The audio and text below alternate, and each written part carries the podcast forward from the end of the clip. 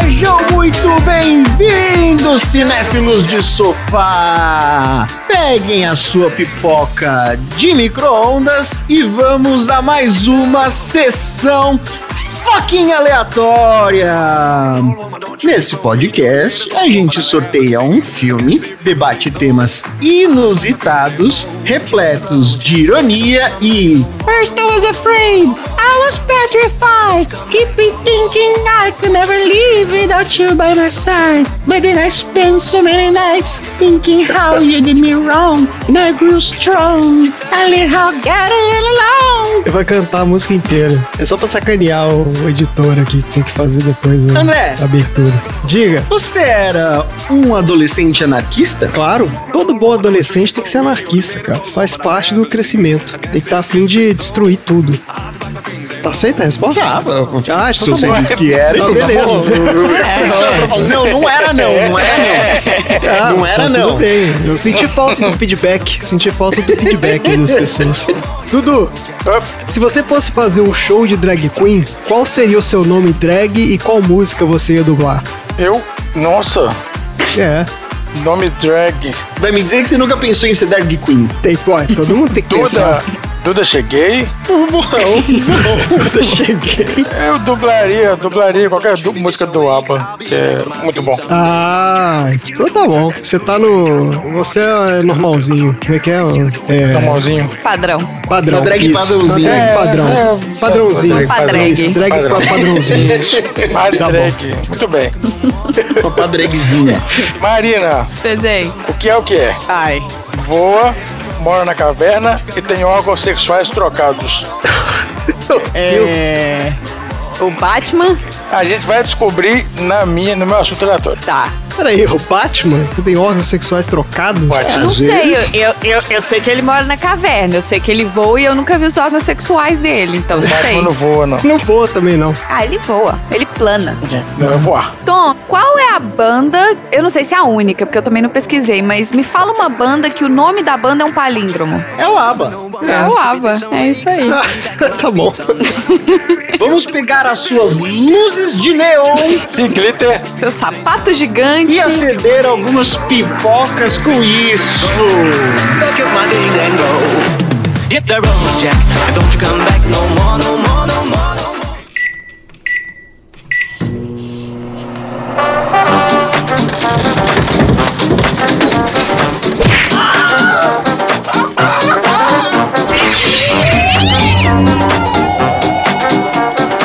Sessão aleatória.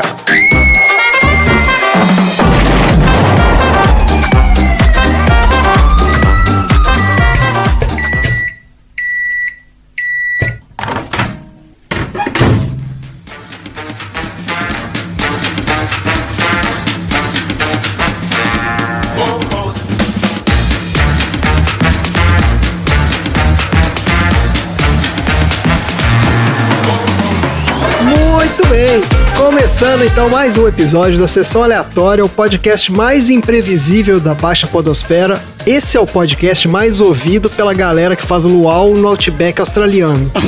Porque no deserto da Austrália é cheio de bicho esquisito, né? E se tem uma coisa que a gente fala aqui, quase todo programa, é bicho esquisito, Ah, sim. né? A Austrália ela é bem conhecida, especialmente pelos bichos gigantes, né? Os bichos que eram pra Sim. ter o tamanho que a gente vê em tamanho normal aqui, lá são do tamanho de uma chinela havaiana. Já viram foto da tarântula da Austrália? Opa! Hum, se, começa, se começa a falar dos bichos da Austrália, eu não consigo dormir à noite. Não, você é- não- Porque é tudo muito venenoso. Acima de tudo, é tudo muito venenoso. Se você encostar numa pedra, a pedra é venenosa, você morre na hora. Isso. Mas aqui a gente prepara o nosso ouvinte pra isso. Porque, ó, a gente já falou aqui do Loris Lento, certo? Certo. Certo. Que é o, né, o mamífero mais perigoso do mundo. A gente falou do rato topeira pelado, Isso. A gente falou do sapinho pingo de ouro. sapinho pingo de ouro. Eu ia falar dele. O sapinho pingo de ouro é, Isso. é, o, é o mascote do Sessão Aleatória. Não, não, não, não. O, o mascote da sessão aleatória é o, é o texugo do mel. Ele não apareceu ah, é ainda. verdade, é o Ah, Honey Badger. é verdade. Ele É não verdade, apareceu. é Então verdade. é um, é um honey badger com um sapinho pingo de mel, fazendo os dois um do ladinho do outro e fazendo joinha, sabe? Isso, é isso aí. É isso Pingo aí. de mel. Virou pingo de ouro, virou pingo de mel. Isso, sapinho pingo de mel.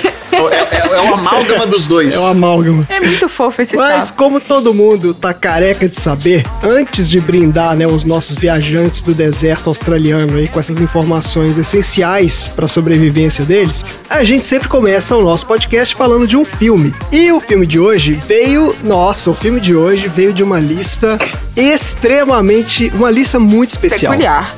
Peculiar, é, uma lista única, eu diria. Porque hoje é o grande dia pelo qual todos nós estávamos esperando, porque hoje é o dia do filme do ouvinte. A gente promete, a gente cumpre. Aqui. É inacreditável. Tá aqui. A gente promete, a gente enrola e a gente cumpre. Não enrola nada. Aí Chegou. Ah, enrolou. Só esperou grande juntar o tiquinho. Hoje nós vamos dar a faixa de aleatória para um ouvinte, né, que foi sorteado aqui de uma lista maravilhosa. E a pior é que a gente viu a lista lá e a lista é da hora mesmo. Gente, o gato tá bebendo minha água aqui. Ah, puta merda, hein? Ela bota a patinha dentro do copo d'água e lambe. não, É isso que ela faz. patinha. É. Ela é educada, ela nem mete a língua de uma vez. Não, porque não cabe a cara dela na. A Duda mete a boca no seu copo e Não, foda-se. porque a cara dela não cabe dentro do copo. Então ela aprendeu que se ela botar a patinha, ela lambe a água. Ai, meu Deus. Então, e a gente vem recebendo, então, nas últimas semanas, várias sugestões no nosso baldinho de pipoca. E a gente fez o nosso primeiro sorteio. O filme sorteado foi Priscila, a Rainha do Deserto. Um dos filmes mais impactantes da década de 90, que acabou se tornando um fenômeno mundial e um marco na cultura LGBT+. E quem que foi o ouvinte que recomendou esse filme pra gente? Foi o Luiz Melo, o arroba LRicardoVM, nosso ouvinte. Segue o Sessão Aleatória, a gente segue ele também. E uma das perguntas que a gente faz, né, se caso a pessoa que tá indicando um filme queira responder, é o porquê que ela escolheu esse filme. E aí ele respondeu assim: ele é um filme pra todas as gays, parafraseando o meme da Narcisa Tamborideg. Ah, isso aí. Olha só. Eu não sei qual é o meme, não, que eu tô velho. É, a gente tá mas- velho pra meme. É. A gente pode procurar o Vamos meme. procurar esse meme aí. Mas valeu, Luiz. Valeu então pela dica do filme. Valeu por ter colocado no nosso baldinho. Excelente escolha. É uma escolha muito boa. É, foi, foi bem divertido. É um baita filme dos anos 90, cara. É um baita filme simples, né? E, e- e muito rico. Isso. É, foi excelente escolha. Então vamos lá. Vamos pra nossa conversa sobre o filme. Priscila, Rainha do Deserto é uma comédia de 1994, dirigida e roteirizada por Steven Elliott. O filme estrela o Hugo Weaving e Guy Pearce como as drag queens Mitzi e Felicia, e Terence Stamp como a mulher trans Bernadette. Pra quem não se lembra, Hugo Weaving é o nosso querido agente Smith, do Matrix. E o Caveira Vermelha. Né? E, e é o Rond também do Senhor dos Anéis. E Caveira Vermelha, é verdade. É, Isso. Capitão América. do Capitão América. E o V. E o V, é, do V de Vingança. Ah, não, mas não dá pra É saber. que não dá pra ver ele, né? Mas é ele mesmo. Aí eu não sabia. ver. É. Você não sabia que ele era o V? Tum, tum. Não, Ah, então, tá aí, não aparece hora nenhuma. É, é verdade. Então, mas nessa época, olha só, ele já era um ator de sucesso na Austrália, mas ele era um ator de TV. E esse foi o primeiro papel grande dele no cinema. Já o Guy Pearce, que é que fez o Lenny lá do Amnésia, né? Procure aí, sessão aleatória sobre Amnésia. Esse cara tava em início de carreira. Ele já tinha feito alguns filmes australianos, mas esse também foi o filme que colocou esse cara no radar de Hollywood. E o terceiro protagonista, o Terence Stamp. Esse cara já era um ator veterano. E você sabe qual foi o papel mais importante desse cara? Não. Foi fazendo Bacurau. Fazendo Bacurau. Olha, ele faz Bacurau? Ele tá no Bacurau. Olha. Mas nessa época não tava, né, Tom? Isso aqui eu tô Não, falando nessa da época época. ainda não. É, porra. Na época que ele fez esse filme, o papel mais importante dele era o de General Zod, no Superman Isso aí. 2 de 1980. Meu Deus, era de lá, então. Olha só! É, ninguém reconheceu o General Zod. Puta que pariu, não, jamais. É esse cara aí. Que ele, que ele corrige o presidente, porque o presidente fala assim, oh God. Aí ele fala assim, Sod. é, muito bom, É, muito bom. a frase clássica, Kneel before Zod. Exatamente. Então, aí, antes da gente embarcar com essa galera pra um rolê cheio de glitter e paetês pelo Outback australiano, vamos checar aqui, né, o que que o nosso querido IMDB tem pra nos dizer sobre Priscila, Rainha do Deserto. A sinopse desse filme no IMDB é o seguinte. Duas drag queens e uma mulher transgênero viagam com G Claro. pelo deserto para dar seu show de cabaré. Não. Enfim. Não. É. Cara, o cara assistiu só o início e o final do filme. Ele só assistiu os cinco é, primeiros cinco, cinco minutos, minutos e de filme. cinco é minutos. cinco É. minutos e resolveu fazer a sinopse.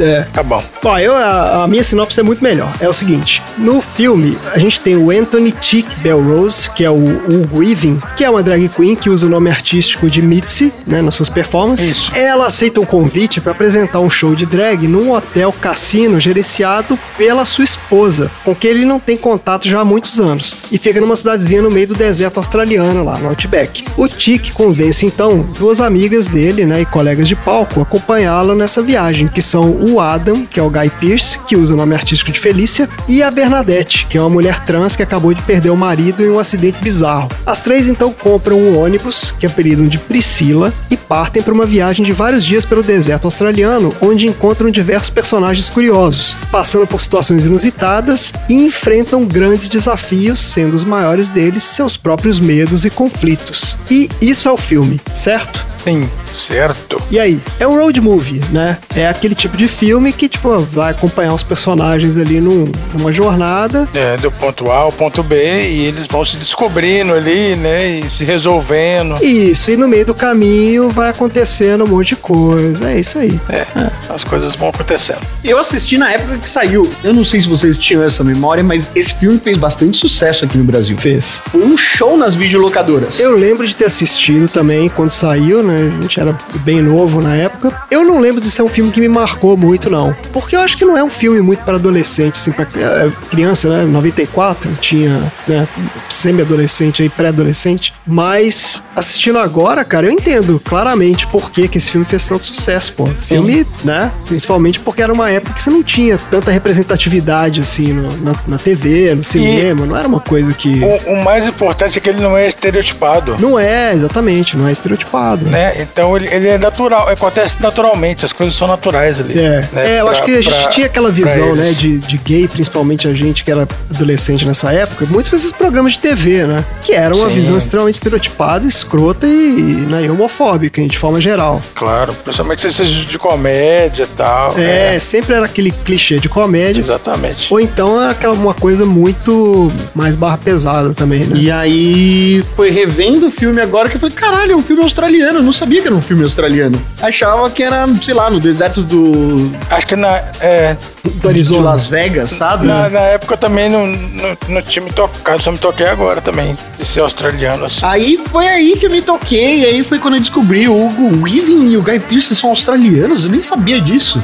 É verdade. Eu nem sabia disso. Né, E o sotaque deles tá bem destacado mesmo, né? O sotaque tá de, de início de carreira mesmo, né? É, os caras estavam começando ali, né? Tava começando e tava ali, é, tava atuando na Austrália mesmo. Então eles não tinham ainda, ainda ido, né, pro mundo, né? É, é isso aí. Esse tipo de filme, road movie, eu não sei você, eu gosto desse tipo de filme. Eu acho bem legal. Alguns que eu tava lembrando aqui que são esse estilo também, o, o filme do Logan é bem isso. Esse último que teve aí do. O filme do Logan é verdade. Né, tem o clássico Férias Frustradas, que nada mais é que um road movie, os caras indo pra aquele parque de diversão bizarro, Sim. passa o filme inteiro passando um monte de perrengue, nunca chega. Pequena Miss Sunshine também, esse estilo de filme. Não, baita filme também. Se beber não casa. Se beber não casa é um road movie? Nossa, beber no caso não é. Não, não, o cara esquece. Eu né? acho que não. É, acho que não, memória, você... é. Eu acho que é, é, não, não é não, não é road movie não. É verdade, eles só vão pro lugar lá. É. É, não é não. Esse filme foi comparado com um, com, talvez seja o mais clássico desses road movies, que é um que chama Easy Rider. Vocês já viram esse filme? Clássico. Não, esse Riser não, mas um outro ro- road movie é Mad Max. Mad Max. Que ele passa na estrada, então é um road movie. O primeiro é road movie. Passa na estrada é um road movie. É verdade. Não deixa de ser, né?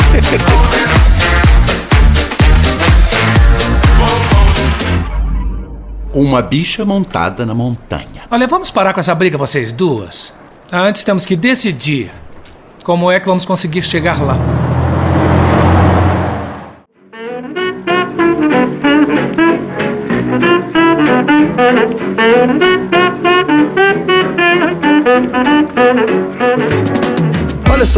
Queria falar um pouco da produção desse filme. É bem interessante a história dele. E vocês falaram aí do lance, pô, a gente não sabia que esse filme era australiano. Sabe o que, que a gente também não sabia? Uma coisa extremamente bizarra, Ah. que né, esse filme é de 1994 e o roteiro dele foi escrito no início dos anos 90. Nessa época, ser gay era crime em muitas partes da Austrália ainda. Nossa. Nossa. Então não é que era tipo, ah, preconceito. Não, o cara ia preso. O cara podia ser preso e era tipo um troço absurdo, assim, tipo 14 anos de cana. Sabe como é que é? Vamos lembrar aquele. mandar aquele abração Ó, que isso. né, pro Reino Unido, pro Commonwealth, que É. aprisionou e castrou o Alan Turing, responsável Sim. É. por ter salvo o planeta dos nazistas. Valeu, Commonwealth. É, É, é isso aí. exato. Sempre aí. Provando que eles podem, inclusive nos dias de hoje, serem racistas, eles podem tudo. É. Ah, estão lá escrotizando a menina, é, estão escrotizando todo mundo aí. Família real tá aí, ó. Bela bosta. Mas então é isso, eu fiquei muito chocado com essa história. E aí tem um documentário até que eu, que eu assisti sobre a produção desse filme, é até interessante aí, depois vocês procurem. Tem no YouTube. E o cara fala sobre isso, ele vai contando de como é que era a cena, né, gay, então que era uma coisa super. Era underground, porque assim, se você fosse abertamente gay, você podia ser preso. E tinha algumas cidades que tinham um pouco mais de abertura, que eram um pouco mais progressistas, e Sydney era uma delas. Mas na maior parte do país, né, isso era tabu ainda. Aí vocês lembram de uma cena no filme que eles chegam no. Acho que é na primeira cidadezinha, que eles chegam, eles vão pra um hotel, e aí eles vão pro bar do hotel, vão pedir uma bebida e chega uma mulher toda grossa Sim, e fala: ah, aqui vocês não podem beber, que não tem nada pra vocês aqui. Lembra daquilo?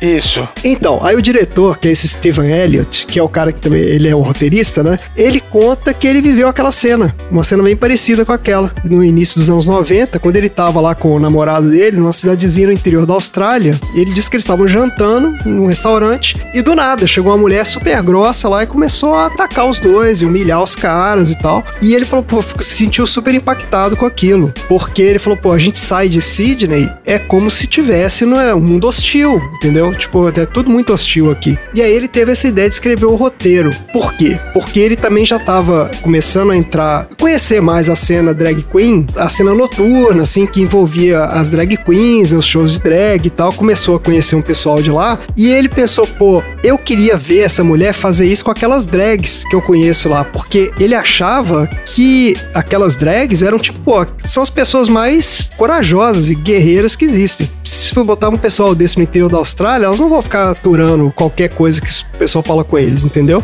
Então ele bolou esse filme como se fosse assim, de guerreiros indo pra uma aventura, um ambiente hostil, que seriam essas drags invadindo esse território que é o interior da Austrália. E aí ele bolou esse roteiro e começou a buscar financiamento pra isso. Ele queria 2 milhões de dólares pra fazer o filme. Só que era um projeto muito difícil de vender, que era um road movie sobre duas drag queens e uma transexual no deserto australiano de um cara que era desconhecido. Ele era um, um roteirista desconhecido também, né? Ele estava começando também na carreira de, de cineasta. E ele conta nesse documentário que todo mundo que ele apresentava o roteiro ficava horrorizado, principalmente por causa da cena lá com os aborígenes. Que ele, os caras liam o roteiro e falavam, pô, você quer vestir um aborígene de drag? Tipo, como, como que você quer fazer isso? Pô, essa cena é ótima, gente. É muito boa. É, e ele falou, não, eu quero, entendeu? Eu quero fazer essa cena, não vou mudar nada. E eles ficavam pedindo pro cara mudar, ele falou, não vou mudar porra nenhuma. E parece que a outra cena que ele tinha um problema também era a cena da stripper filipina. Essa cena eu já, já não sei se é uma cena tão boa assim.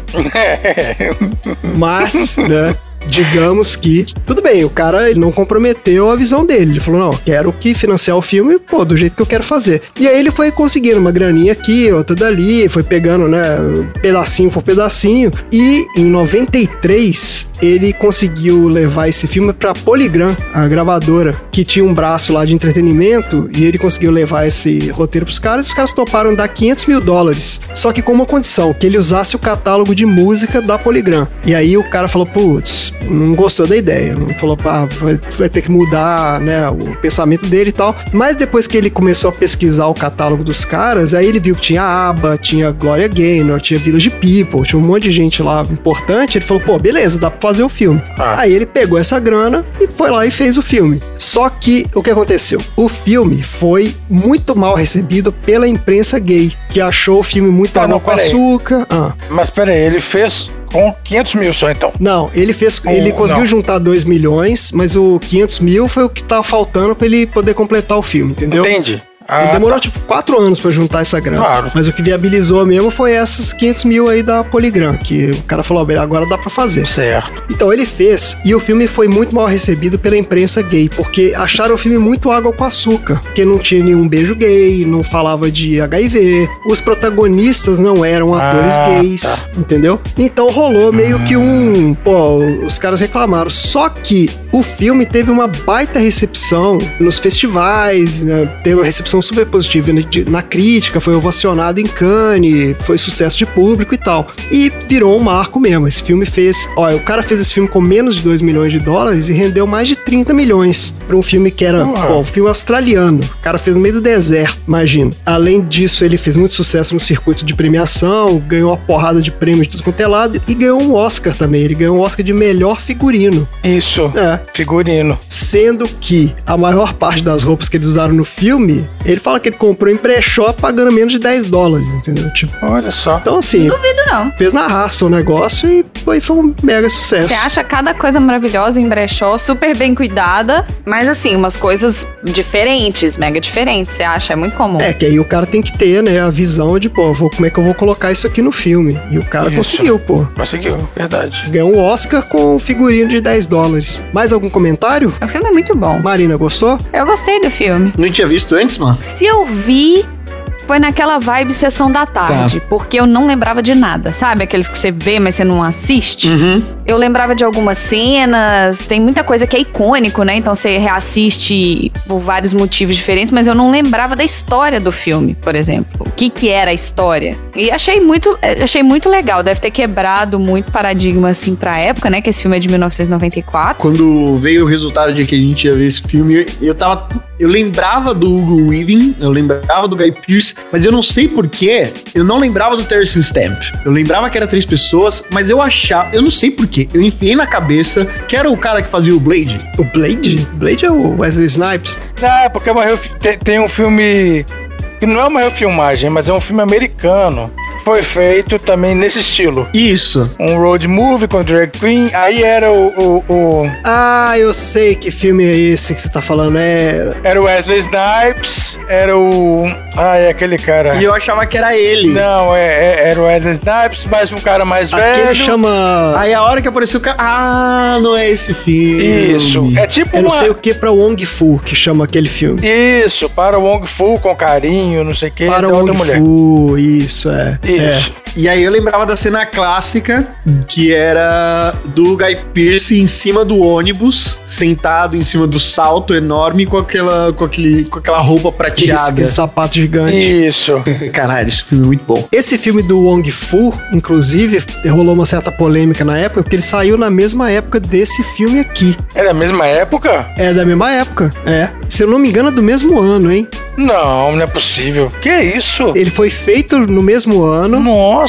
não, ele é depois. Eu tô, eu tô te falando? Que isso? Porque ele fala isso, ele fala que teve muita polêmica na época, as pessoas acusaram aquele filme de ter plagiado esse aqui. Foi uma, tipo uma espionagem industrial. Não, eles foram produzidos na mesma época, ele só foi lançado depois, entendeu? Mas é muita coincidência, porque eles são parecidos. É muita coincidência, exatamente. Porque acontece o mesmo, a mesma coisa que acontece com personagem do Guy Pearce, acontece com a personagem, a Titi, que é o. Ah, eu esqueci o nome daquele cara ah, que faz a. É, eu sei quem você tá falando. Você tá falando do John Leguizamo. É, é o Leguizamo, John Leguizamo, isso. Isso. É. Acontece a mesma coisa.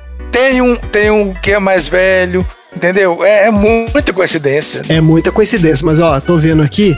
Para Wong Fu, obrigada por tudo. É Julie Newmar. Nosso filme é o nome enorme. Isso. É Para Wong Fu, obrigada por tudo, Julie Newmar. É de 95, Isso. então ele foi lançado no ano seguinte daquele. Um ano depois. Mas segundo as- a, produção aqui, até onde eu pude averiguar, ele foi feito, foi produzido na mesma época. Ele só foi lançado depois. Hum. O próprio diretor desse filme aqui, né, esse Steven Elliott, ele fala disso. Ele fala que foi uma baita coincidência, mas que ele acha que não, não teve nada a ver, porque, pô, ele tava na Austrália fazendo o filme dele. Como é que um filmezinho independente, entendeu? Ah, mas eu não sei. Como é que os caras iam saber, né? Mas é, é muita coincidência, de fato. Os caras dão dois filmes sobre o mesmo tema. É, eu acho que isso tem que ser investigado. Tem que ser investigado, né? Vamos, vamos investigar isso aí. Tinha que rolar uma investigação, ué. É, vamos investigar isso aí mais profundamente, então. Nível Harry Potter, tá?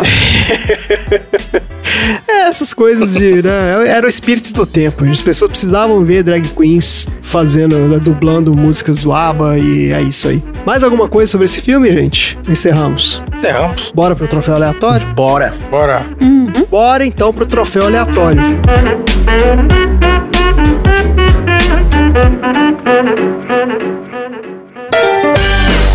Troféu aleatório.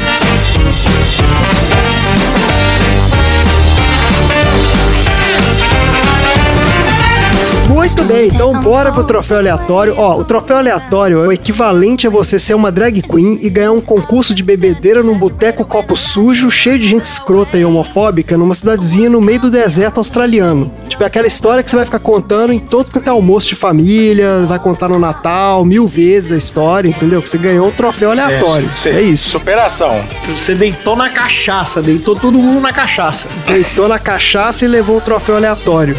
Marina, qual é o seu troféu aleatório para Priscila, a rainha do deserto? O meu troféu aleatório é o troféu Denis o Pimentinha Invertido, Opa. de uma criança que recebeu uma excelente educação Olha. e que mostra claramente no filme que criança não é preconceituosa, que criança não é homofóbica, que criança não é machista. Quem é, é quem cria. É quem bota ela num ambiente É. de criação que é É isso aí. homofóbico. Ele vai pro, pro menino que é filho, né, da Mitzi, Filho da Mitzi. que Exatamente. acompanha a carreira e quer e assistiu o show e tava lá falando, uhul, mais um, não sei o quê. É isso, gente. Criança não vê maldade, criança não é racista, não é machista, não é xenófoba, não é homofóbica, não é nada disso. É do ambiente que ela vive, é da criação que ela tem. É, pessoas ficam marretando nessa cabeça da criança. E olha, tem duas coisas interessantes aqui sobre esse lance do, do filho, hein? Primeiro é que essa história é uma história real. Ele se baseou num personagem, um personagem, uma pessoa real que era um- uma drag queen que tinha um filho que acompanhava ela nos shows e tal. Então o diretor, esse cara, Olha que legal. é, ele conheceu essa, essa, essa drag queen. Ela fala, inclusive, nesse documentário que eu tô citando aqui, dá o depoimento lá e tal. E ele falou, pô, foi tão legal ver aquilo que eu falei, cara, isso aqui eu até tenho que botar no filme, porque isso aqui é a essência do que é, né? Ser humano e tal. E segundo o próprio diretor também, ele acha que essa cena da Mitzi, né, com o filho, é a cena que faz esse filme ser inesquecível. Ele falou, pô, esse filme só fez o sucesso que fez por causa daquela cena ali. Aquela cena que muda o paradigma totalmente, né? Que você espera que ele, o cara, a criança rejeite ele de alguma forma tal. É que vai ter algum conflito, né? Você espera um conflito ali, é. Vai ter algum conflito e na verdade não. Então a criança aceita. Naturalmente. E aquilo resolve o conflito do, do- dela também, né? Porque ela ficou o tempo todo preocupada se o filho ia aceitar ou não. Tava né, a viagem inteira nessa pira e ali se resolve o conflito todo. Então, bem legal, gostei. Muito bom o troféu. Dudu, qual é o seu troféu aleatório para Priscila? Meu troféu é o troféu TDAH de desatenção paterna. Ah, Os pais da Bernadette, exatamente. Quando a, a menina vai abrir o presente e é um caminhão, e todo mundo fica surpreso É por ser um caminhão. Tipo assim, você comprou o caminhão, você embrulhou daquele jeito, Eu você sabia que era um caminhão. Esse olha pro licença lado e o menino, né? Que no, no momento, naquele, naquela época, o menino ainda era Ralph. Isso. Tava com a boneca na mão, mas já tinha aberto o presente. Então não entendi nada E foi você que comprou o presente, né? Tipo, como que você tá Exato, você assim, comprou o presente, as embalagens são diferentes, que uma boneca e um caminhão, e aí a- você fica surpreso lá com a reação do, do, do filho. Não, e assim, mesmo se não tivesse visto a diferença no pacote, o menino abriu o dele e era uma boneca. Primeiro, ele abriu primeiro, exatamente. É, não faz exato. sentido. Nada Não faz precisava sentido. ter olhado pro outro. Essa cena não foi bem explorada, não. Mas foi. É, licença Isso poética, gente. exatamente. Licença poética que chama. Tom, qual é o seu troféu aleatório? O meu troféu aleatório é o tempo disponível que eles têm pra conseguir transformar qualquer pessoa em drag queen. Ah, É, exato. drag queen a Ah, jato, né? Isso é, é, mas isso é. A É, gente comentou disso vendo o filme também. Mas é rapidinho, é rapidinho. é, não, mas tem que ser, irmão. Você tá andando no meio da rua, aí passam as três, e as três falam assim: acho que ela seria uma boa drag. Cinco minutos depois, drag. E com roupa, Na mesma música, durante a música, muda, é. com maquiagem e já sabendo a coreografia, já sabendo tudo A certo. coreografia, isso. É praticamente um Drag Queen Express. Achei eles maravilhosos na habilidade que eles têm em transformar qualquer pessoa em drag queen. Transformar, não, montar. Montar, montar. Montar. Mas esse é aquele problema de orçamento, né, gente? Você sabe, né? Que, que o cara tem que ter tempo ali de. de- Deixa eu corrigir, deixa eu corrigir. O troféu Jigglypuff de montar as pessoas. Mas o Jigglypuff é o que faz você dormir. Mas depois ela vai lá e pinta a sua que cara é rapidinho, você nem percebe. Ah, tá. Jigglypuff? É um Pokémon que quando canta, você dorme. Ai, gente, não conheço de Jigglypuff, não. Ô Tom, eu só tenho um comentário aqui não relacionado com esse, mas relacionado ao último episódio. Eu tava lendo o glossário de termos LGBT do governo do estado da Bahia e tem o seguinte termo: transformista, indivíduo que se veste com roupas do gênero oposto movido por questões artísticas. Olha aí. Então, nosso amigo Caçador de Marte, até onde sabemos, não é necessariamente um transformista. Porque não é por arte, é pra salvar o mundo. Sob, A não ser que ele. Rolou um, dis- rolou um disclaimer aí. sob, Isso. sob esse aspecto do dicionário LGBTQI+. Exatamente. Então estamos aqui seguindo orientações. Ele não é um transformista na Bahia. Isso. É, na Bahia. De acordo com o governo da Bahia. Não sabemos Agora, em Marte qual é a definição. Você tem. a- Desculpa, André. Ó, agora eu vou precisar pegar no seu pé, porque se você vem me corrigir, eu vou precisar corrigir a sua correção. Tá bom, tá você bom. pegou o dicionário LGBTQIA de Marte. Pra comparar, né? Eu não tenho acesso. Eu não tenho acesso. Pois é, eu, eu, eu concordo. O meu, eu tô usando aqui termos de outra região. Outro planeta, Foi inclusive. enviesado isso aí. É. É, você tá, você tá tentando colonizar o super-herói marciano. Tá certo. Então o marciano é transformista mesmo. Eu esqueci de falar uma coisa. Vocês viram que tem uma cena pós-crédito? Não. De que filme? Não, não, esse filme. Qual? Priscila. Ah, é? Vi Tem. não. De- é, depois dos créditos, aparece um templo budista com um monge andando e aí cai aquela pipa com a boneca inflável amarrada. Aí ele pega Mentira. esse- Ah, a pipa que eles soltaram da boneca inflável. Sim, Excelente. a pipa que eles soltaram. Ah, aí no que templo excelente. budista. Muito bom. Ah, É, não sabia. Pô, vou até procurar no YouTube essa cena. Se vocês quiserem ver aí, rever, tem a cena pós-crédito. Então, gente, eu vou dar o meu troféu aleatório, mas antes de dar esse prêmio, eu preciso fazer uma contextualização rápida aqui. Vocês lembram de quem é o, o Messier Mangetut? Vocês já ouviram falar nesse cara? Ai, meu Deus. Onde você já falou disso? Foi aqui? Eu falei disso no PDG que a gente gravou sobre, sobre recordes. Já publicou há muito tempo, né? Ah, tá. Ah, sim, sim, sim. Já. Então, pra quem não, não conhece, tem um podcast de garagem sobre recordes, onde eu falo do Messier Mangetut, que é um cara, um francês que comia de tudo. Ele comia metal, ele comia, comeu um avião, comeu bicicleta, comeu televisão, carro, comeu tudo. Então, o meu lembrei. prêmio é o troféu Messier Mangetut de habilidade inusitada que vai pra esposa lá do Bob que é a, a, a, né? A, aquela nossa. É vietnamita. Ela é vietnamita? Eu acho que ela é filipina. ela é filipina. Filipina, é. Tá bom. E, e ela. Pompoarista. Isso, ela tem uma habilidade deveras inusitada, né? Porque ela é uma artista performática que, ao longo de, né, aparentemente muitos anos, desenvolveu e aprimorou a arte de arremessar bolinhas de ping-pong da sua vagina. Olha, quem diria isso? Então, tá aí com o nosso amigo Messia Mangetut, que aprendeu a comer metal, tá aí a nossa amiga filipina, que desenvolveu essa técnica maravilhosa aí pra entreter, né, os bêbados na noite do deserto australiano. Certo? Certíssimo. Muito bem, então. Que é uma cena icônica também desse filme, ninguém esquece. É uma cena icônica de péssimo gosto, né? É, mas é, fica gruda, né? Pois é. Péssimo gosto, mas, né, tá aí a visão de um artista. Tá aí. né? Quem somos nós pra julgar a arte, não é isso? A arte tá aí pra incomodar também. Beleza, gente, então encerrando aqui o troféu aleatório, premiação mais uma vez que iluminou aqui a nossa existência. Dudu, qual é o nosso recado então pra fecharmos esse quadro? Então, olha só, agradecendo, né, mais uma vez ao nosso ouvinte aí, Luiz Ricardo Melo, né, um ouvinte assíduo da Sessão Aleatória que mandou o filme pra gente, né? Valeu, Luiz. Sigam também o exemplo Muito do legal. Luiz e aí continue mandando filmes pra gente aí ó, no Linktree Opa. do Sessão Aleatória. Faça a sua escolha aí, coloque a sua sugestão e o seu justificativa do filme, coloque o seu nome direitinho e manda pra gente. Continua mandando que seu filme pode aparecer aqui. É isso aí, beleza. Bora então pros assuntos aleatórios.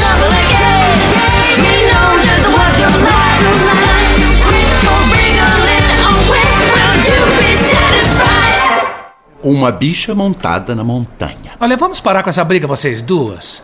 Antes temos que decidir como é que vamos conseguir chegar lá.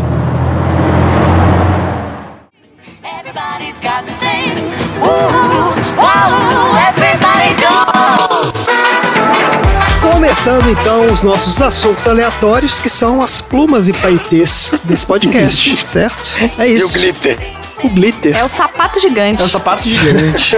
sapato gigante no, no teto do no ônibus. teto de um ônibus, no meio do deserto australiano. É isso aí. Dudu, vamos começar com você. Qual é o nosso assunto aleatório da semana? Então, para mostrar sempre que a natureza nos ensina muita coisa, vou falar da diferenciação sexual de animais. Então, a gente tem, por exemplo, os cavalos marinhos, os hipocampos, que são ah, animais carnívoros, se alimentam de crustáceos, moluscos, vermes e plâncton. Vermes? Vermes, vermes marinhos existem. Uhum. Esses animais, eles não têm costume de caçar o alimento, eles sugam, eles são mini aspiradorzinhos marinhos. É igual aquele peixinho de aquário que fica com a boquinha na porta, na- no vidro, assim. Então, mas o peixinho, o peixinho ele abre e fecha a boca. O cavalo marinho é um tubo. É um ele vai tubinho, sugando né? mesmo. Ah, é o cavalinho marinho, sim. É o tamanduá marinho. Não, porque o tamanduá também não suga. A gente pode falar de tamanduá depois, de um outro. Não.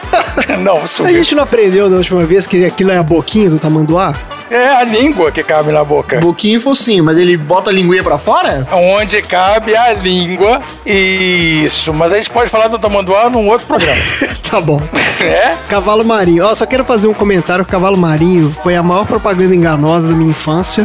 Porque tinha o desenho lá Do da... Aquaman. É, era do Aquaman ou era do, Que montava no cavalo marinho. do Super Amigos? É, Super Amigos. O Aquaman montava no golfinho. Do Super Amigos. Não. Não, ele montava em vários. O Aquaman montava num cavalo marinho tamanho maior que ele. É. Ah, é verdade. Ele montava nesse cavalo marinho e saía pelo, né, pelos oceanos aí, destruindo ah, É verdade. todos os vilões. E depois que a gente fica sabendo que o cavalo marinho, na verdade, é um micro ser tamanho de um dedo mindinho, é uma depressão. Não, não, não é tão- tem grandes também, tem tamanhos maiores, tá? Não é, não é micro, não.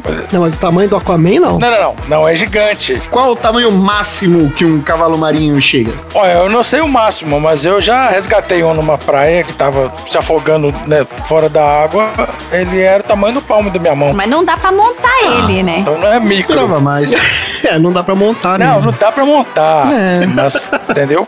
Não, eu Ah, achei que ele era menor mesmo. Então ele não É é. micro, você fala micro. Então tinha que, é, então tinha que chamar rato marinho, porque o cavalo marinho, a gente pensa no tamanho de um cavalo. Ah, É igual o peixe boi. Quando você pensa num peixe boi, você pensa num peixe do tamanho de um boi, É verdade. certo? mas o peixe boi é do tamanho de um boi. Exato. Então, É, o cavalo marinho tá errado. Tá tudo errado ali.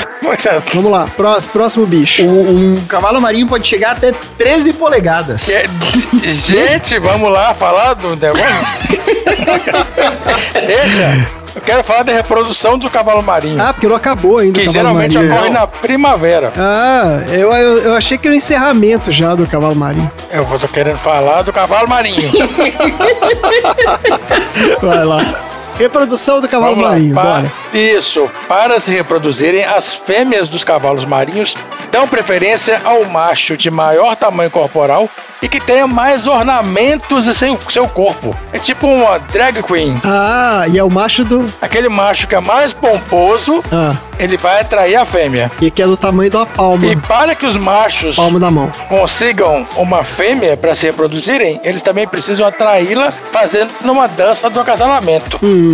Então aquele macho que ele é mais montado, fazendo a dancinha, atrai mais fêmeas. Olha aí. E essa reprodução inicia quando os óvulos dessa espécie são transferidos da bolsa incubadora da fêmea para o macho, no momento do acasalamento. E aí, na bolsa do macho, que fica na base da cauda, os óvulos são fer- fertilizados pelo esperma que o macho libera.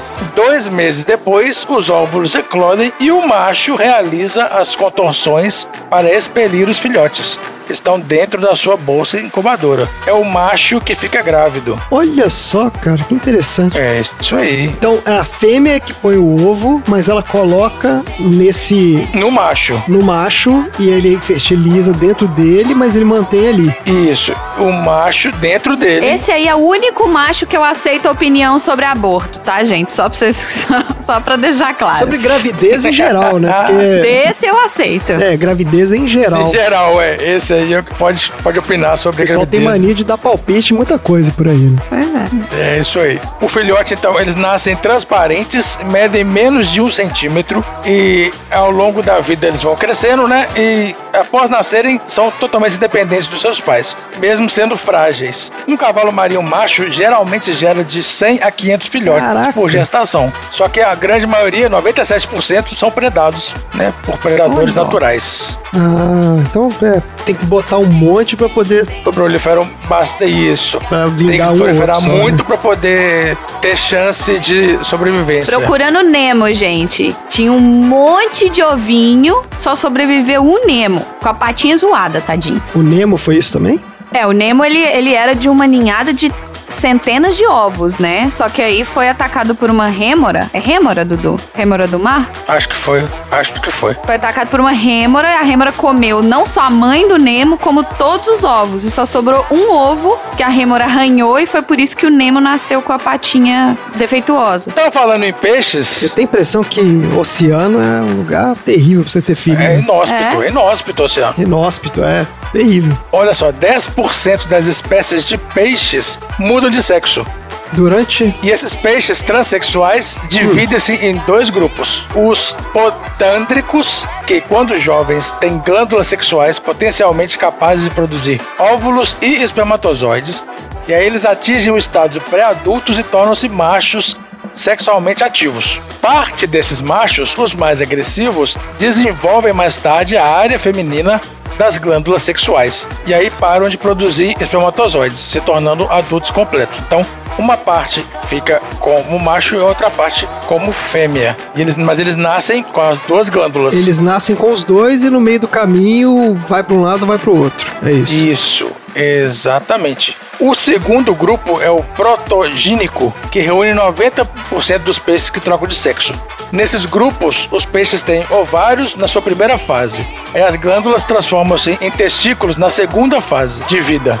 E essa inversão só acontece de vez em quando e uma vez só. E não, nem sempre. Ela acontece uma vez só em algumas situações específicas. 15% só desses aí conseguem mudar de sexo. O que acontece? Eles estão em grupos de indivíduos.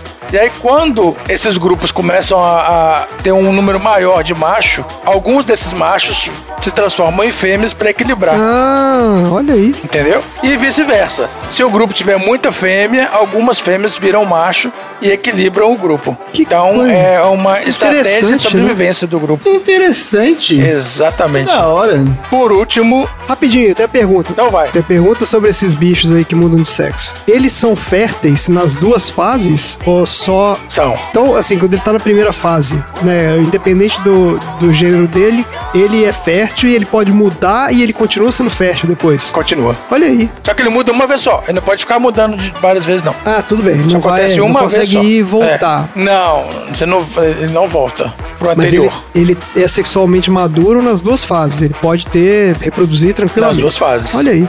É, porque quando acontece esse desequilíbrio mesmo, né? Entre população de macho e fêmea, que acontece essa mudança É. pra equilibrar de novo. Inteligente. Isso aí. Por último, o animal da minha pergunta, que é aquele que voa, mora na caverna e tem os órgãos sexuais trocados, que é um inseto neotrógla que cientistas japoneses descobriram no Brasil. A fêmea tem um pênis e o macho tem a vagina. Ué, Exatamente. fiquei confuso agora. Ué, ué.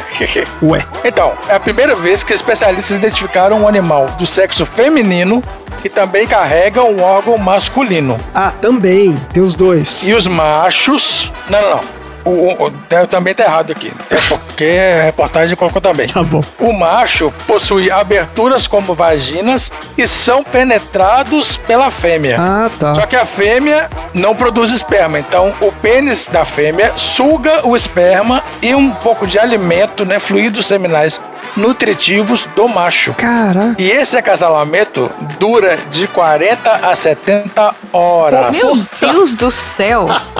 Meu Deus do céu. Exatamente. Então, apesar dessa tem que tirar um fim de semana. Exatamente. Apesar da inversão de papel sexual já ter sido identificada em vários animais diferentes, como a gente viu nos peixes, o neutrógla é o único exemplo em que o órgão sexual também é trocado. Então essa inversão ela pode ter sido impulsionada pelo ambiente pobre de recursos que existe nas cavernas, que a fêmea aproveita o acasalamento para também se alimentar. Então, é, esses insetos curiosos oferecem novas oportunidades para testar ideias sobre seleção sexual, conflito entre os sexos e a evolução dessa novidade aí que apareceu com esses animais. E eu escolhi esse assunto Ah. para mostrar para os fundamentalistas do caralho que o gênero e condição sexual não definem caráter de ninguém. Olha aí na sua cara. Toma, seu otário. Puta Na cara. merda. Maravilhoso. Otário, Na né? cara. Maravilhoso. Porque aí. sempre tem aquele espertinho que fala, né? Ah, mas pra ciência só existe masculino e feminino. Ah, na natureza não é assim, não é natural. É. Ah, mas da biologia. Mas É, Deus é. fez. Não, Tom, pior é que assim, Malafaia, o, filha da o- puta. o Deus fez. o Deus fez, assim, é uma desculpa porca. Mas Catástrofe, é catástrofe. eu já vi gente falando que não, é porque pela ciência só existe gênero masculino e feminino. Ah, vai tomar no cu. Porra nenhuma, né? Isso. Não é isso. Então, A mesma pessoa que não, que não usa máscara porque fala que não adianta nada e que fala que a vacina vai te dar 5G e que. Ah, vai. que essa é mesma. plana é, É, a mesma aí. pessoa que fala Esse essa mesma cara aí. ciência aí da Terra plana. É. Quem queria que fosse plana pra eu poder empurrar você pra fora. Mas olha só, gente, eu não acho que é a mesma pessoa, não, hein? Porque eu- o que eu tô falando é o seguinte: eu acho É, que tem, tem. gente que acha de verdade. não é. É porque assim, terra plana, vacina, não sei o quê, é, é maluquice, de- né? Aí já é gente realmente doida. Mas esse papo de que não, é porque pra ciência só tem sexo A e B, Imagina! o resto tudo é construção social, e não sei o quê. Essa galera, às vezes, assim, é gente até do. Entendeu? É gente sensata, mas que não consegue pensar, né, fora da. Né, o- Fora da religião, é. é, sei lá, né? Que usa o, o senso comum e tal, e que não procura saber das coisas, né? Pô, e a ciência tá aí esfregando É. na sua cara o tempo todo que não, meu filho. Na natureza tem de tudo, cara. Tem cara que muda de Exatamente. sexo, muda quando quer, Tem cara outra que mulher que tem pinto, tem, tem de tudo, entendeu? Isso aí, ó. Tem gente que não precisa, tem gente que não gosta, tem gente que É. não faz. Tem de tudo mesmo. Então, assim, não dá pra você ficar colocando tudo em caixa e falar assim, ah, é aqui ou é aqui? Se não for aqui, então, ah, pelo amor de Deus. Exatamente. Deixa a galera fazer o que tiver afim aí. É, vai tomar no cu. Antes que eu me esqueça.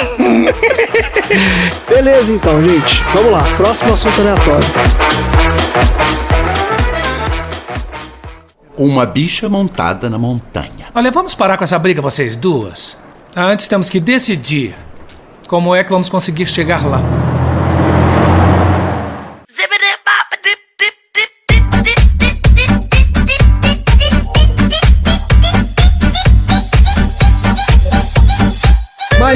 Qual é o assunto aleatório da semana? Eu vou falar dessa banda linda que também é um palíndromo. Pra quem não sabe, um palíndromo é um nome que pode ser lido tanto de, da- de trás pra frente quanto de frente pra trás, que é a mesma coisa. Eu vou falar do ABBA.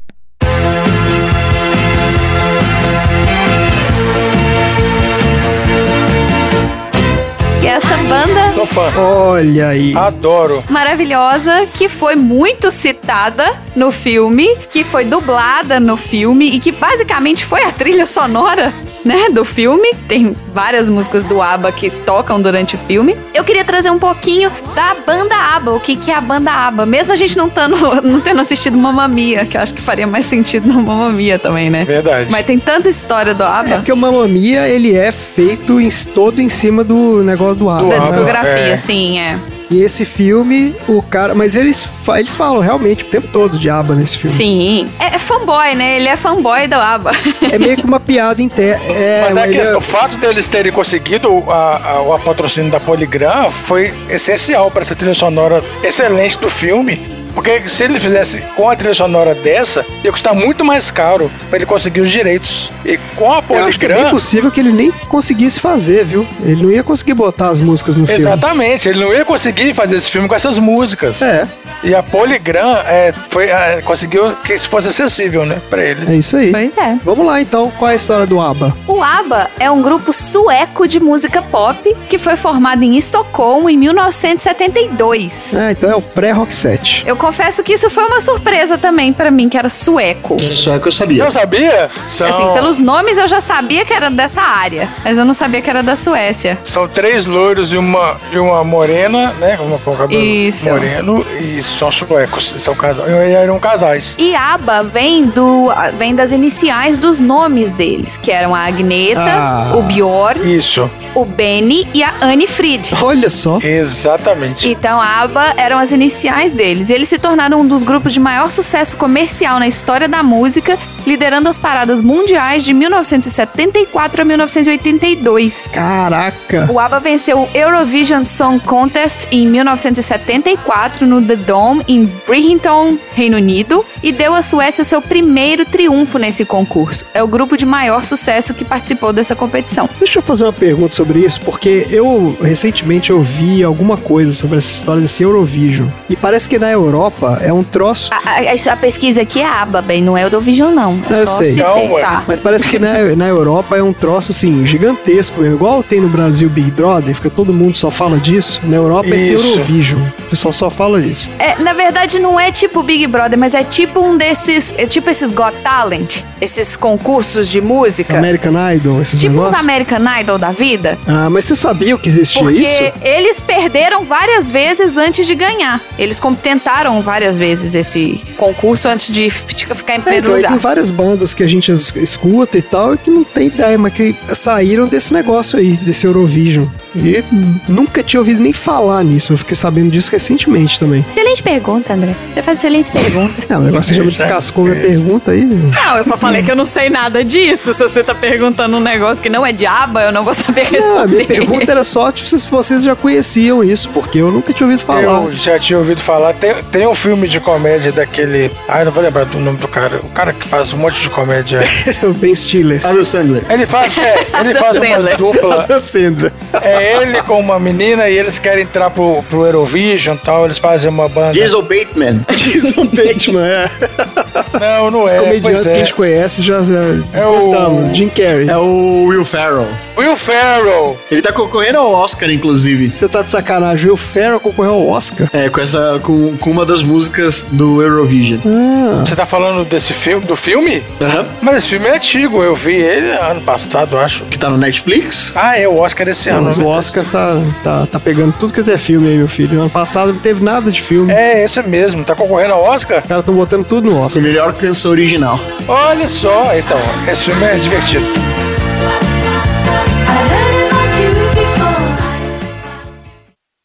If you change your mind, I'm the first in line. Honey, I'm still free. Take a chance on me. If you need me, let me know. Gonna be around. If you got no place to go when you're feeling down.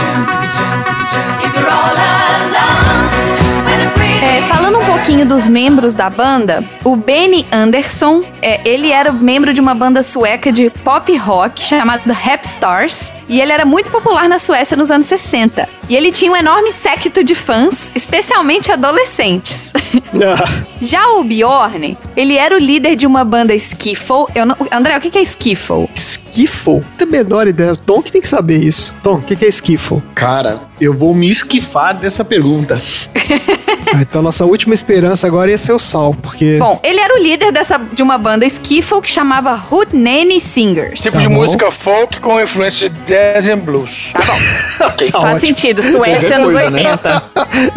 80. Isso, tudo a ver com Suécia nos 80. O Ben e o Bjorn, eles se conheciam, eles se cruzaram algumas vezes em estúdios ou em concertos na Suécia, porque não devia ter tanta gente assim, né? Era Não. sempre a mesma galera. É, exato. É sempre Estocolmo uma tá galera. ali, todo mundo ali se conhecendo. É. E um dia eles decidiram tentar compor juntos. Uma das canções compostas chama It Isn't Easy to Say, que foi um hit do Rap Stars, que era a banda do Benny. E o Bjorn tocava junto com eles, então era tipo aquela quando você toca tipo Fit. J-Lo, Fit, Black Eyed Peas. É uma junção Ah, de duas tipo bandas. é é convidado. Isso. Convidado, Isso. né? Convidado especial, é. Chegou a ser sugerido que essas duas bandas se fundissem, mas nunca aconteceu. Já a Agneta Faltskog, gente, os nomes, eles têm muitos, muitas tremas, eu não sei ler isso. Mas a Agneta, ela era a integrante mais jovem do Zaba, que já tinha uma carreira solo. Ela compôs e interpretou sucessos suecos ainda na adolescência e ela fez o papel de Maria Madalena na montagem local de Jesus Christ Superstar. Jesus Cristo Superstar, é assim em português, né? Jesus Cristo Superstar, isso. É um musical. Então, ela fez o papel de Maria Madalena na montagem local de Jesus Cristo Superstar. Ela compôs, gravou sucessos e fez turnês pela Suécia e, eventualmente, acabou encontrando os Hootenanny Singers em uma das viagens e se apaixonou pelo Bjorn. A Agneta e o Bjorn se casaram em 1971 e foi o casamento do ano na Suécia. Foi tipo o casamento Olha! Casamento do Príncipe Harry lá. do príncipe William, isso. Já a Anne Fried, Anne Fried Frida Lindstad, ela era uma cantora que decidiu participar de uma competição de talentos e venceu esse torneio. Olha que loucura! Na época que ela venceu esse torneio, a Suécia tava para mudar a direção do trânsito, do lado esquerdo pro lado direito, sabe? Mudar a mão. E aí foi transmitida uma série de concertos para que as pessoas ficassem em casa e não saíssem na noite da mudança, para não evitar acidente. Tipo assim, pra falar, a partir de tal hora vai mudar. Pra não ter acidente, ó, ninguém sai de casa nesse dia à noite. E ela foi uma das pessoas convidadas a se apresentar nessa nesse, nesse concerto de TV, onde a Suécia inteira parou pra assistir. E nisso, a sua carreira musical decolou. Pouco tempo depois, ela conheceu o Benny Anderson e eles começaram a namorar. Então, a Anne Fried e o Benny eram um casal e o Bjorn e a Agneta também eram um casal. Isso. No começo dos anos 70, apesar de já estarem casados, o Bjorn e a Agneta eles tinham carreiras musicais separadas. Mas o empresário que era o empresário do Bjorn e também era o empresário do Benny, ele chamava Stig Anderson. Ele tinha certeza que uma parceria entre o Bjorn e o Benny ia entrar no mercado internacional. Ah, tá. Ele queria juntar os dois caras só. Isso. E nenhum artista sueco estava acostumado com mercado internacional ou buscava mercado internacional. Não mesmo. Em 72, ele encorajou os dois a compor uma canção, que era a canção Say It With a Song, com a voz de Lena Anderson, que conquistou o terceiro lugar no Eurovision. Aí o Eurovision de novo.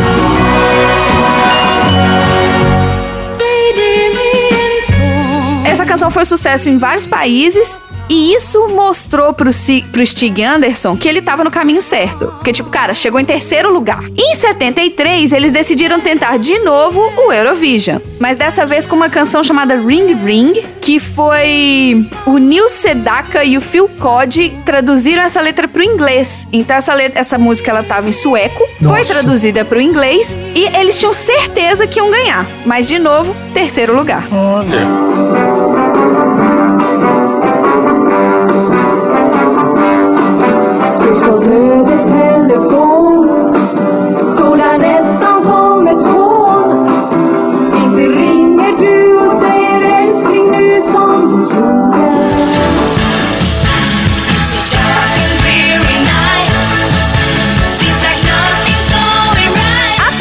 Disso, o grupo lançou um, um álbum chamado Ring Ring, mas o grupo era um pseudo-grupo na época, né? Eles não eram um grupo formado, eles só gravaram juntos e o grupo chamava Bjorn, Benny, Agneta e Frida. Nome. É igual esse podcast aqui, não vai chamar sessão aleatória, vai chamar André, Dudu, Marina e Tom. Que ótima ideia. Super sonoro. O disco vendeu super bem e o Ring Ring foi um sucesso em diversas partes da Europa. Mas o Stig, o empresário, ele tinha certeza que o verdadeiro sucesso só, vi- só podia vir com um reconhecimento dos Estados Unidos ou da Inglaterra. E ele também estava cansado desses nomes estranhos de banda, tava ficando difícil se referir a eles. Tá ficando difícil até escrever no título, no, no vinil, né? Não cabia. Pois é, ele mesmo começou a chamar o grupo de ABBA. Ah, espertão. Pois é. Em 1974, pela quarta vez, eles participaram do Festival Eurovision. Eles já estavam mais experientes, mais preparados para o concurso e tinham um álbum completo que já tinha sido lançado quando o concerto aconteceu em Bridgeton, na Inglaterra.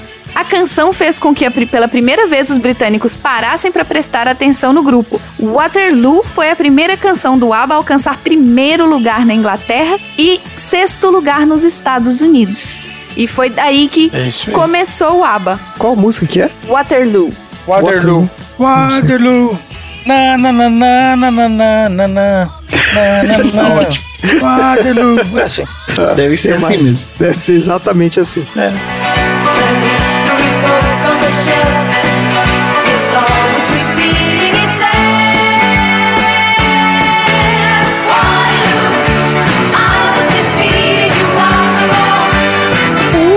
álbum de estúdio do ABBA, o The Visitors, de 1981, mostrava uma maturidade maior nas composições e uma seriedade maior nos temas tratados. E a qualidade musical permanecia a mesma. A faixa título The Visitors citava comunismo na União Soviética e as canções falavam sobre envelhecer, perda da inocência, pai que observava filho crescer e alguns assuntos semelhantes. As melodias e os arranjos ainda eram contagiantes, mas a mudança de estilo se refletiu numa queda em vendas. O último compacto, né, o último disco de grande sucesso mundial foi One of Us, em dezembro de 1981. One of Us é um clássico, todo mundo conhece.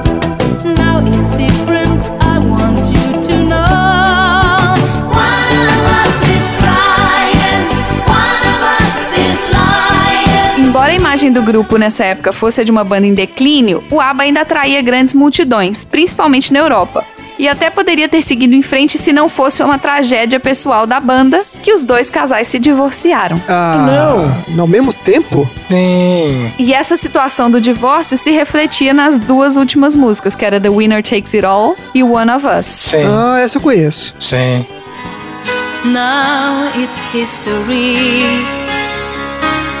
I played all my cards, and that's what you've done too. Nothing more to say, no more race to play. The winner takes it all. São duas músicas que tratam de, de separação, né? De separação dolorosa. Separação. The Winner Takes It All e One of Us. Nossa, mas os caras gravaram isso quando já estavam separados. Nossa, maior choradeira no estúdio. Já estavam separados. Nossa, imagina que climão que devia ser. Climão, que climão. Baita climão. Em 2020, o ABBA anunciou o retorno oficial com novas canções e pela primeira vez em 38 anos será lançado em 2021 um EP de cinco novas canções. Não é possível. 2021. Olha! Sim. Caramba, olha só, em primeira mão aqui, hein, na sessão aleatória, olha aí. Só aqui você fica Olha, sabendo. Isso aí. Eu não tinha visto essa notícia, Essa não, matéria cara. é de 2020. Mas com todo mundo original, todos, com todos eles, com os Os quatro? quatro, sim. Olha!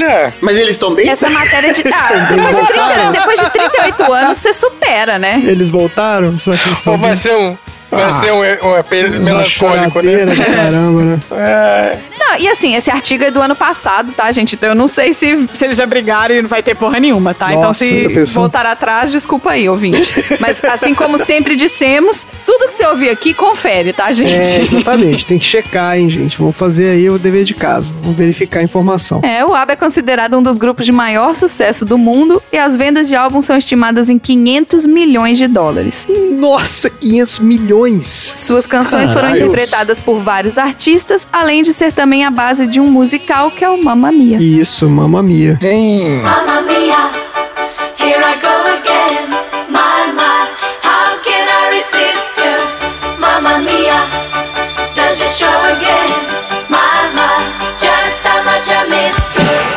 Cara, você gosta de aba, Marino? Eu adoro ABBA. Olha aí. Eu adoro ABBA. Eu também gosto bastante. Mas eu não bastante. gosto da. Eu enjoei das músicas Do aba. de hype, assim, das músicas. Dancing Queen. Dancing Queen. Eu não suporto Dancing Queen.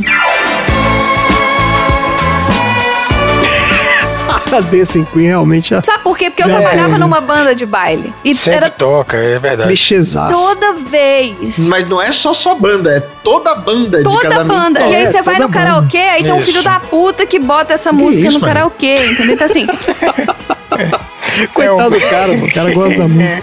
eu gosto muito de ABBA. Tem uma música linda que chama Fernando, que é muito bonita. Então assim, Fernando é legal. É. é.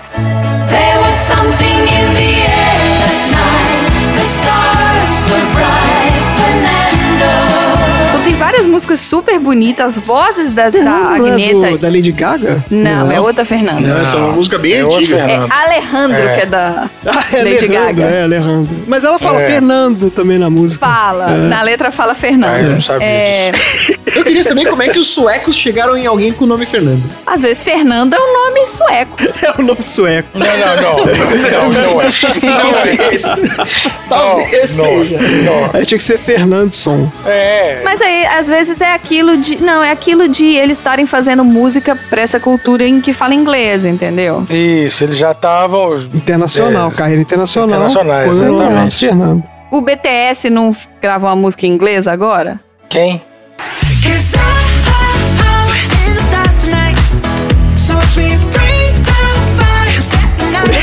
banda coreana. É, é você não é jovem, Dudu, aí você não sabe o A que é. reação do Dudu foi a É, melhor. não, eu não sou jovem, eu não sei quem. Eu não sei quem é BTS, Não, não. a maior banda que faz mais sucesso no universo do Dudu nunca ouviu falar. Mas, puta merda. É, cara, esses caras vendem toneladas de ingressos por show. Isso é um troço inacreditável. Você não tá entendendo. O ingresso deles é tipo assim, 500 dólares. É K-pop. É K-pop. É K-pop, é. K-pop, K-pop, é. Ah, então é pronto. Se vocês tivessem falado K-pop, aí eu saberia. Não, mas São Mas vários, é- são São várias vários K-pops, não é uma de- de banda que chama K-pop, é. Dudu, não é, É, tipo é a mais famosa. É a mais Esse famosa. BTS é o mais famoso. Não, não, é a mais famosa de acordo com os fãs do BTS, porque tem rixa entre fã também. Porque vai ter a, Ah, um fã não, da mas outra banda é- de K-pop que vai falar que o deles é melhor. Quando tiver um filme coreano aqui, a gente fala de, de K-pop.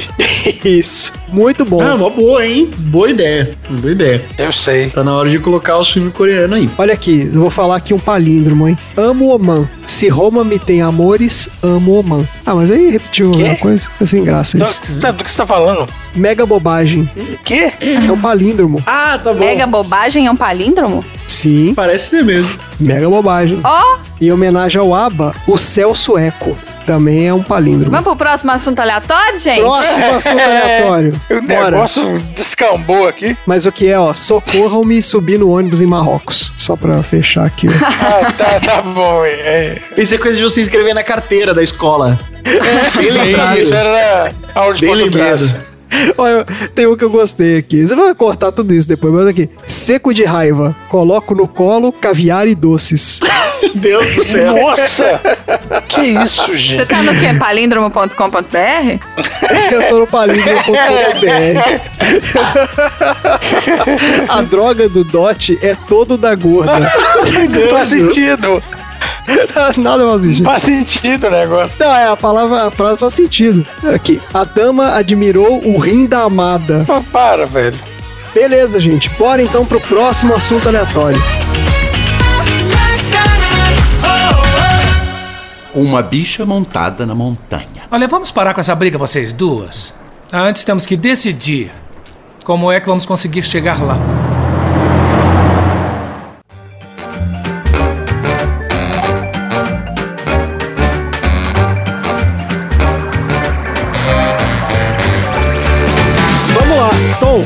Assunto aleatório da semana? Eu gostaria de dizer que eu estou um pouco decepcionado com vocês. O que, que a gente fez agora? Oh, que isso? Porque eu achei que em alguma medida algum de vocês iria falar sobre RuPaul's Drag Race. Ah, nunca assisti. Eu também É, nunca assisti, não. Jura? é, não É. Eu não tenho referência pra falar. RuPaul's Drag Race não é o tema do dia, mas eu vou falar rapidamente. Você pergunta o seu assunto? É, eu assisti de tabela uma vez que eu fui num bar aqui com uns amigos meus. É o tom aleatório, não falo nem do assunto.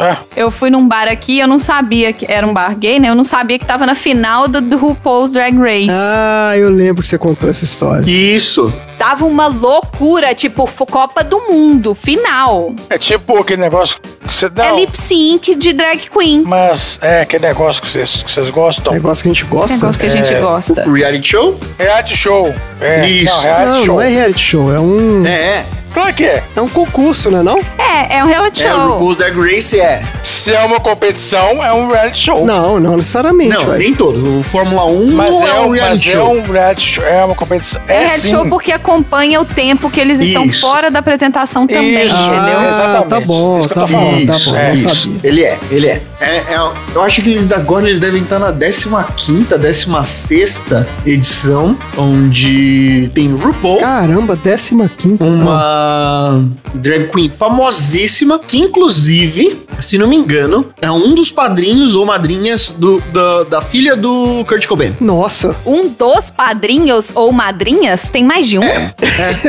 Não é um padrinho e uma madrinha por pessoa? Sim. Não, você pode ter vários. É porque eu não sei naquela época qual posição ficou, porque ela, ela se identificou. Entendi. Porque era uma das bandas, inclusive, que se apresentavam abrindo show pro Nirvana. Era a banda do RuPaul. Era muito louco. E tem um reality show que é um concurso de drag queens que acompanha performances onde considera a veia artística, o poder de dublagem, a relação de maquiagem e a performance de uma música. E começou sendo um reality show super simplesinho e agora virou final de Copa do Mundo. Quem tem a possibilidade de ver nos streams da vida o que foi a primeira temporada, super simples, e a história pessoal de cada uma das concorrentes, que é incrível a história de cada uma, demonstra por que, que esse programa ficou tão famoso. Porque a construção que é feita, inclusive com a participação já da Pablo Vittar, mostra o quão incrível é essa causa e o quão importante é a relação delas dentro da sociedade. Por que, que é tão importante, por que, que isso é tão valoroso. Mas eu não vou falar sobre isso. Ah, Tom, você faz esse, Ué, esse preâmbulo todo aí, mas não, vamos falar É. de outra coisa agora. Na verdade, eu vou falar Ah, falar sobre o sobre a gloriosa. Correios na Nova Zelândia. Ônibus, Eu vou falar sobre o demônio da Tasmânia. pipas com bonecas infláveis. Pode ser também bonecas infláveis do século XXI. É, eu vou falar sobre a gloriosa saga de Laura Jane Grace na hora de construir o disco Transgender Dysphoria Blues da maravilhosa banda chamada Against Me.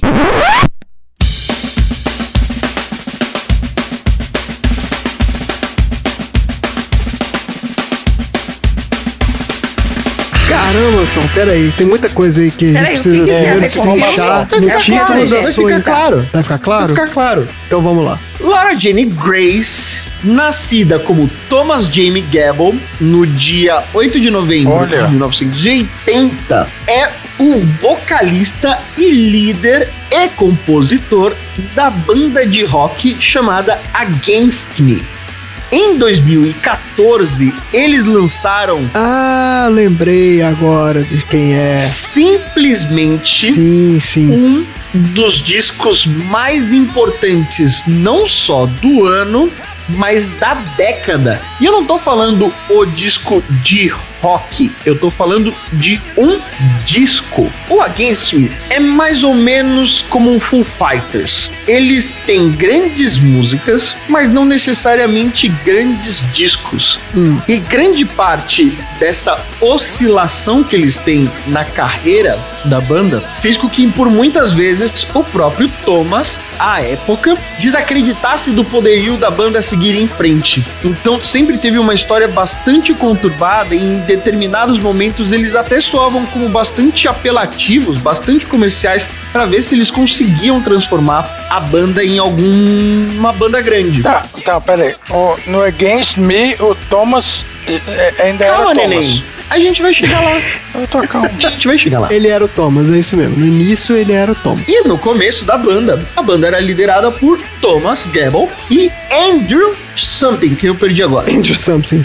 Só pra falar, você tá contando a história de um Thomas e de um Andrew, não vai vir uma Marina e um Eduardo aí também não, né? Olha, é verdade, né? A gente podia fazer o Against Me também. Podemos. Aqui, ó, Tom, vou te dar uma força. Andrew Seward. Isso, obrigado. E o Andrew Seward. Mas aí, em 2012, depois do último lançamento do disco chamado White Crosses, Thomas Gable anuncia numa entrevista para a revista Rolling Stone que, na verdade, estava assumindo, a partir daquela data, a sua transição e passando a se chamar Laura Jane Grace. Laura era o nome que remeteria ao nome de uma filha caso os pais dele, na época Thomas, resolvessem ter uma menina. Hum, Para quem não conhece o mundo punk, que se diz tão diverso e tão libertário, na verdade foi Ah. bastante chocante. Ah. Isso não necessariamente custou a saída de metade da banda com esse anúncio, mas na verdade metade da banda saiu durante o processo da criação do disco. Por quê? Durante a vida inteira, o Thomas sofreu com essa falta de identidade com o seu próprio corpo, de não conseguir se identificar como um corpo masculino. E isso está escrito muito bem posto no livro chamado Training, como desde pequeno ele tinha essa diversão de se vestir de mulher, de se identificar como uma mulher. Mas por estar envolvido desde o começo da sua adolescência no mundo punk, ele está restrito ao viés do perfil do macho, de precisar se afirmar como uma figura masculinizada. Isso inclusive o levou à dependência química, porque se sentia muitas vezes deprimido e aprisionado por não poder viver da maneira como se identifica. O disco Transgender Dysphoria Blues, na verdade, é um grito ao mesmo tempo de libertação mas ao tempo de expressão da depressão que vivia durante esse processo de transição. E o disco começa apavorando tudo com a música Transgender Dysphoria Blues, onde conta sobre as impressões que ele vivia sobre si próprio, sobre qual era a expectativa de estar feminino num corpo masculino. E a expectativa de que ele fosse e se assumisse publicamente, mas ainda vivendo visualmente um caráter masculino.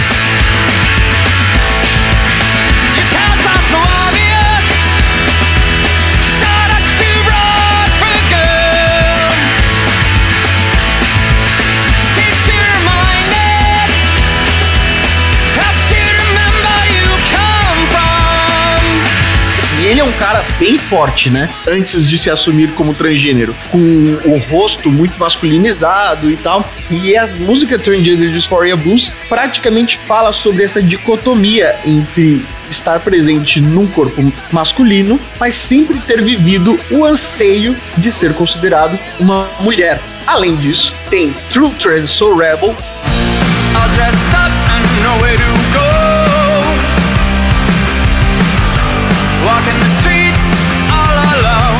que é uma música incrível falando sobre os seus conflitos e a proximidade vivendo com o suicídio, por causa do vício, por causa de, de toda essa depressão que vivia, por estar descolado por causa da separação dos pais, enfim, uma série de questões. Tem Unconditional Love,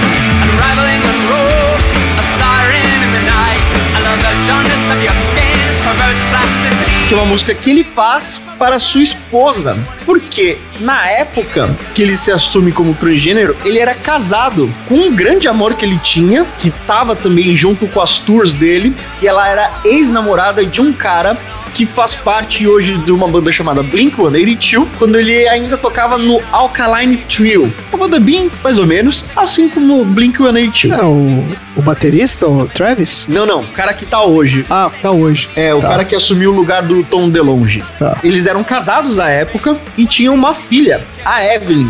Então, esse amor que ele sentia por ela teve que tomar uma outra conotação, porque ele também não se sentia mais muito confortável com o relacionamento enquanto marital, mas ainda assim era um amor incondicional. Além disso, o disco tem vários outros petardos, como Drink the Jocks.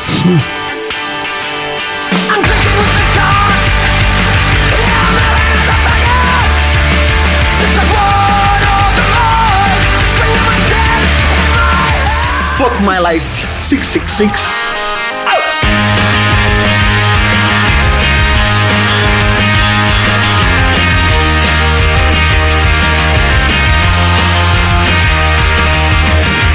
As duas músicas, as três músicas, né, que não tem necessariamente a ver com o seu processo de transição, como Osama Bin Laden as the Crucified Christ, que é uma música bastante política falando sobre fascismo.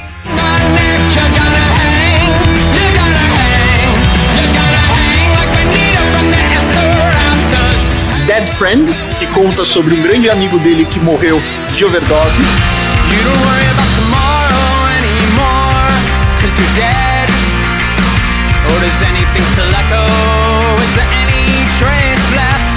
Two Coffins, também falando sobre a relação com a morte.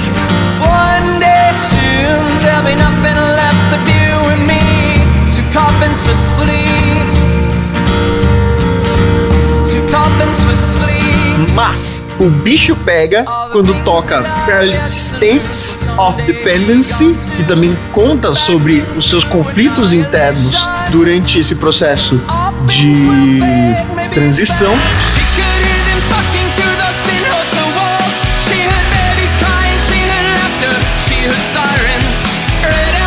Uma música que toda vez que eu ouço, eu me arrepio. Inclusive, você jovem, vale a pena você também ver o clipe, que não tem uma história nada demais, é simplesmente uma banda tocando tudo o que é possível, chamada Black Me Out. something black me out.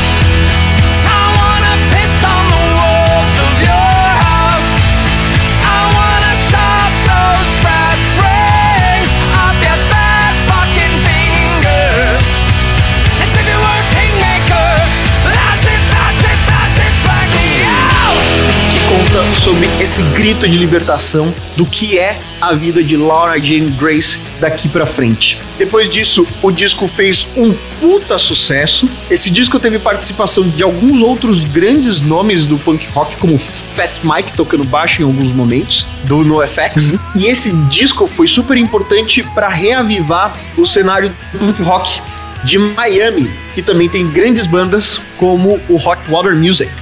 Depois disso, o punk rock foi o grande responsável por reavivar o rock. Depois disso, depois do Transgender Dysphoria Blues, veio o disco Hypercaphium Spassinate do Descendants. Depois disso, veio o último disco do NoFX, que também é incrível, apesar de eu não gostar tanto assim de NoFX. E teve, fechando, em 2019, o Age of Unreason do Bad Religion, Aí, selando a década gloriosa de reavivamento do punk rock, salvando o rock. Então é isso, se vocês puderem, ouçam. São 29 minutos apenas de um rock absolutamente visceral de Transgender Dysphoria Blues do Against Me. E se você quiser saber mais sobre a história de Laura Jane Grace, eu aconselho muito ler o livro Tranny, que é uma autobiografia dela até criação do último disco, que foi depois do de Transgender Dysphoria Blues, Shapeshift With Me, que voltou a não ser um disco tão bom assim, é o Against Me sendo Against Me. ó, demais. Excelente história. Já adicionei Black Me Out aqui no, na minha playlist.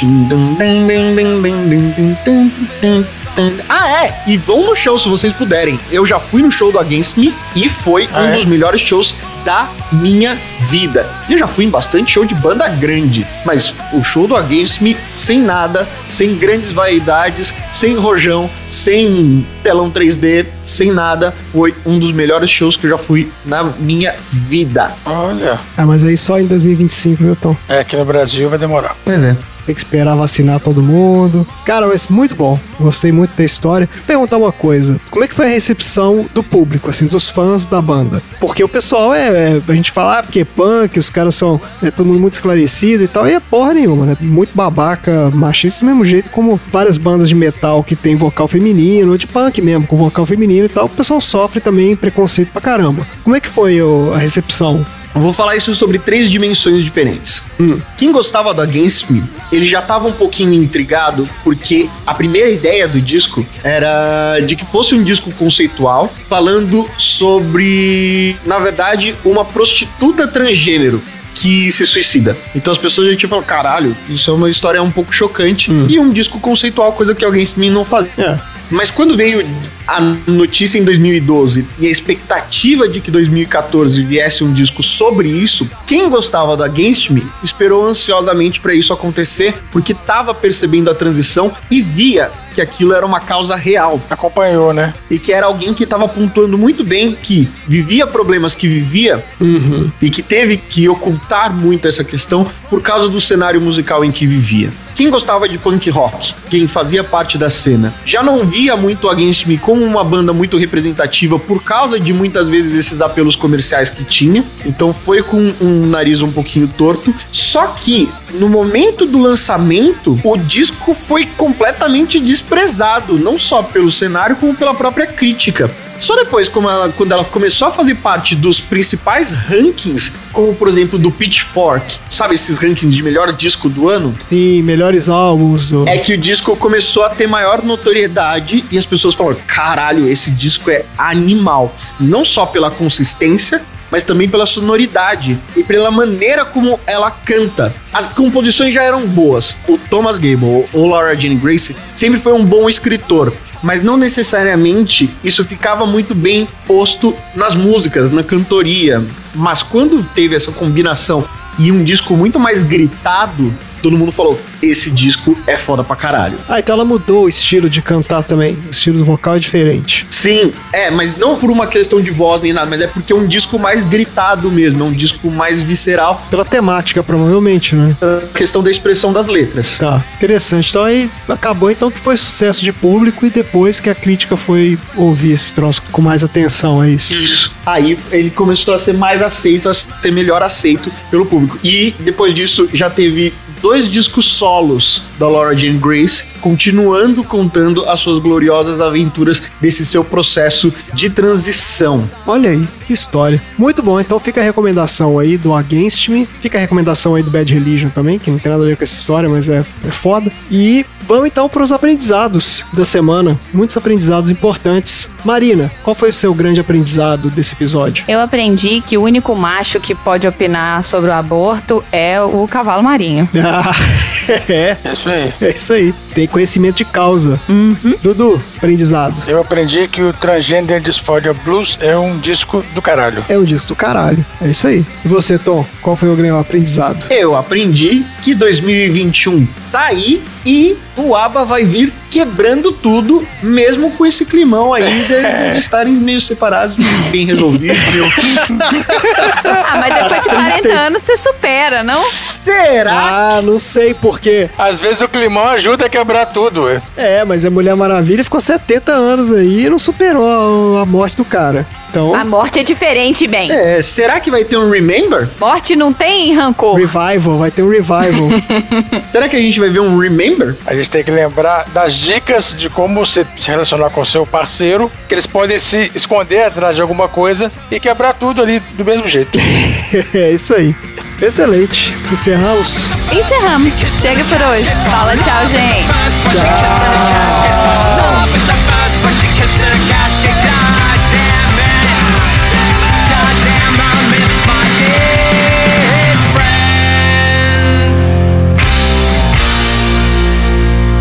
Fim da sessão.